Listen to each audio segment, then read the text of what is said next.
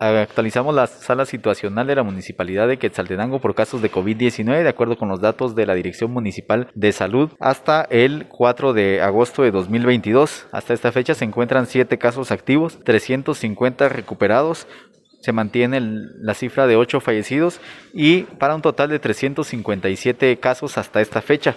En ese aspecto comunicarles que de acuerdo al más reciente reporte proporcionado en el aspecto comparativo vemos que hay una disminución eh, de casos eh, activos. El, último reporte eran 16, ahora son 7 y el aumento respecto al último reporte en total son 6 casos, eran 351 y el acumulado ahora reporta 357. También referir que de acuerdo con estos datos de la Dirección de Salud, el, eh, julio ha sido el mes con más casos reportados en este año para un total de 54 que se presentaron durante este mes.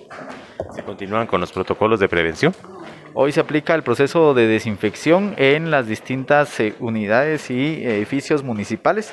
En este caso, comunicarles que dará inicio a partir de las 14 eh, horas hasta las 16 horas eh, en espacios como la empresa eléctrica municipal, la empresa municipal Aguas de Xelajú, en el Palacio Municipal, donde la atención será hasta las 14 horas, en el Teatro Municipal y los anexos en el Centro Comercial Municipal.